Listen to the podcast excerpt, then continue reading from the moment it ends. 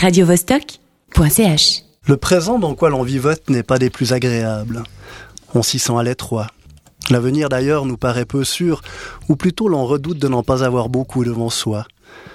Personne n'ose regarder trop loin. Voilà, c'est l'avenir qui nous manque, bon ou mauvais. Le passé nous reste par bonheur. J'ai le mien à portée de la main et lorsque je m'embête un peu, j'y retourne. Il n'y a qu'un saut à faire du 14e au 15e arrondissement. Je prends la rue Pernetti, la rue de Gergovie qui descend, je passe sous le pont au bœuf, j'arrive rue Jeanne. J'ai regagné dix ans. C'est ainsi que l'on mesure le mieux son existence, pas à pas. J'ai habité rue Jeanne avant la guerre. Ces deux paragraphes bouleversants sont d'Henri Calais. Ils ont été écrits en 1946, donc peu après la, la fin de la Deuxième Guerre mondiale. C'était euh, tout à fait euh, par hasard qu'ils étaient introduits par la superbe version de Light My Fire de Shirley Bassey, mais c'était c'était parfait, c'était très bien de commencer directement avec avec sa voix un peu mélancolique comme ça. C'est une chronique particulière aujourd'hui parce que j'ai été malade comme un chien la semaine dernière, j'arrivais à rien à lire du tout, et aujourd'hui ayant un peu récupéré, j'avais pas du tout envie de, de passer ma journée à à lire, à écrire euh, sur l'ordinateur. Donc j'ai averti Nicolas, merci pour ta compréhension, que j'allais plutôt improviser sur ce brave Henri Calais. Euh, Henri Calais, je ne peux pas dire que je sois un spécialiste du tout, mais c'est un coup de foudre qui m'est tombé dessus comme ça euh, à Toulouse. Un jour où je me baladais chez un bouquiniste, je suis ressorti avec les grandes, les grandes largeurs, paru à l'imaginaire Gallimard, un tout petit bouquin et tout de suite, en fait, Henri Calais, qui a vécu la plupart de son temps dans le 14e arrondissement, part se balader dans les beaux quartiers de Paris. Et, on sent tout de suite une espèce de, tendresse contrariée, comme ça, un solitaire fraternel qui tombe amoureux à, tous les coins de rue. Et j'ai été bouleversé, je me rappelle notamment d'un d'un passage où il explique comment tout gamin, il, avait cette application, cette envie de bien faire et qui construit un château de sable. Ça lui prend une énergie, une, une application et que tout à coup un gamin qui a trois ans de plus que lui arrive et il dit comme ça se fait si bien en sport, il lance une volée parfaite et il shoot mon château avec une espèce de sourire aux lèvres. Et là, il dit, il y a quelque chose qui se fond en moi, qui, qui s'est jamais réparé. Et la seule insulte qui est sortie de ma bouche, c'est pauvre petite miette. J'aurais bien voulu vous lire ce passage, mais j'ai écumé les, librairies genevoises sans trouver un seul bouquin de Calais, malheureusement, aujourd'hui. Alors j'ai juste mon, mon vieux recueil de ma lucarne, c'est tout des, articles parus les, dix années après la guerre. D'ailleurs, euh, Calais, effectivement, est décédé en 56, à à peine plus de 50 ans. Et euh, c'est un vieux, euh, c'est un vieux numéro moi qui est, qui est plein de, de taches de, de, café juste pour euh, pour pour l'anecdote.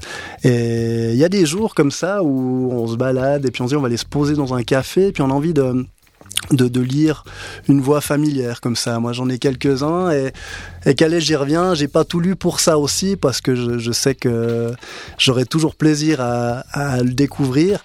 Bah là, tous ces articles, je les avais déjà lus. J'ai relu la préface. C'était drôle aussi de voir, je me rappelais plus du tout que le, préfacier Michel P. Schmitt fait un petit parallèle avec euh, Robert Musil. Euh, et il parle de ça pour l'espèce de vue sur l'expérience de la condition humaine du point de vue d'un homme quelconque. C'était drôle parce que je lisais ça à quelques mètres du, du, du cimetière des rois où est enterré Musil. Donc des fois, il y a des petites épiphanies comme ça qui se présentent dans les journées qui font plaisir. Et euh, je ne vais pas en dire beaucoup plus sur Calais, je vais, surtout vous, relire un petit bout d'une chronique et après vous, vous passer une chanson d'un musicien que j'ai découvert grâce à lui. Alors euh, celle-ci s'appelle Au courant du cœur, c'est une des toutes premières chroniques du recueil qui s'intitule donc De ma lucarne. Lorsque viennent les premiers beaux jours, rien ne peut m'empêcher d'aller voir la scène. Je suis pris soudain d'une grande envie d'elle, comme si j'en avais soif. C'est devenu une sorte de visite traditionnelle, la seule que je m'impose encore. J'en ai trop fait jadis. Et cela me conduit à penser à ma grand-mère paternelle que nous allions saluer une fois l'an dans son petit logement de l'avenue du Parc Montsouris. Un logement très sombre, me semble-t-il. Cette personne s'est chargée de l'éducation de mon père, d'une manière assez sévère.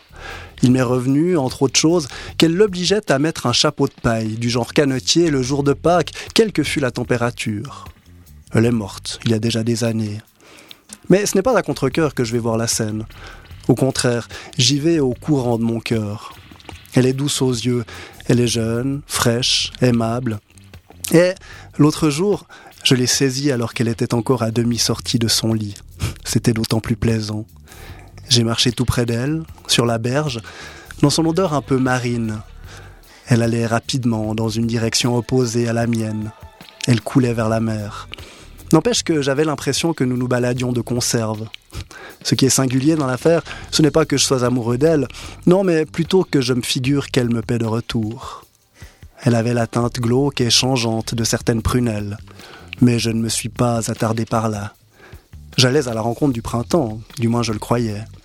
On avançait parmi une population oisive, peu pressée, des étrangers, des étudiants, des chômeurs, des retraités, des chiens. Quelle reposante promenade, sans auto, sans bruit, sans coup de sifflet. Les pêcheurs, en grand nombre, étaient très entourés. J'ai eu la surprise d'assister, près du pont de la Concorde, à côté d'une bouche d'égout, à la capture d'un tout petit poisson. L'événement a provoqué un certain témoin, un certain émoi chez les spectateurs. C'est un goujon a dit l'un d'eux. Il eût peut-être mieux valu le laisser s'amuser encore un peu, ne fût-ce qu'une saison, mais le pêcheur paraissait satisfait de sa proie. Il y a donc des poissons dans ce fleuve. Je m'étais toujours figuré jusqu'alors que les gens qui se réunissent là, gaule en main, ne cherchaient qu'un prétexte, une excuse pour se tenir contre la scène des heures durant, à la courtiser secrètement. Je vais m'arrêter là déjà parce que c'est un miracle que j'ai pu vous parler aussi longuement sans tousser, ce qui réjouit d'ailleurs euh, Nico. Et euh, on va se quitter donc sur un titre d'Orso Yesenska que j'ai découvert, un chanteur marseillais qui peut faire penser un peu à Dominica. Et j'ai tapé Henri Calais sur YouTube en pensant que je trouverais rien. Et effectivement, il y a à peu près rien, sauf ce brave bonhomme, euh, parce que le premier titre d'un de ses albums s'appelle Autoportrait en Henri, en Henri Calais.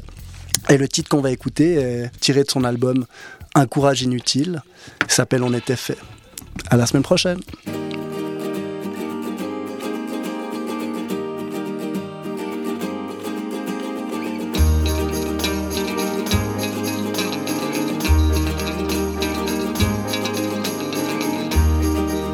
Était fait pour les défaites, pour les sanglots adolescents, les lendemains de jours sans fête.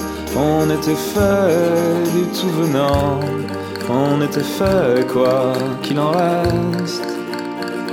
On ne se regarde plus vraiment.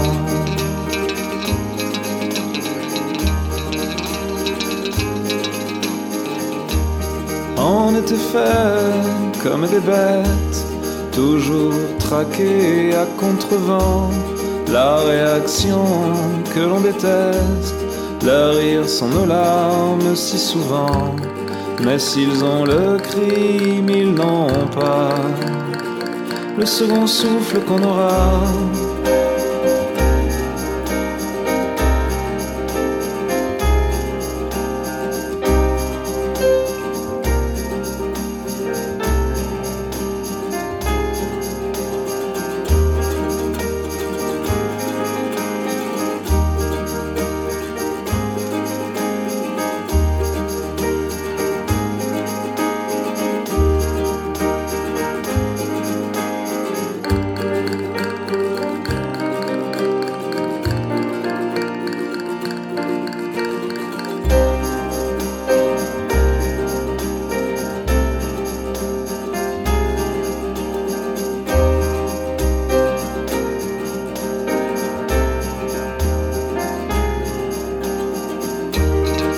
On était fait de nos défaites et de sanglots adolescents.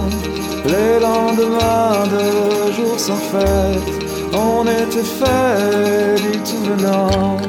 Mais j'étais fait pour ces ivresses et puis pour tes rires d'enfant.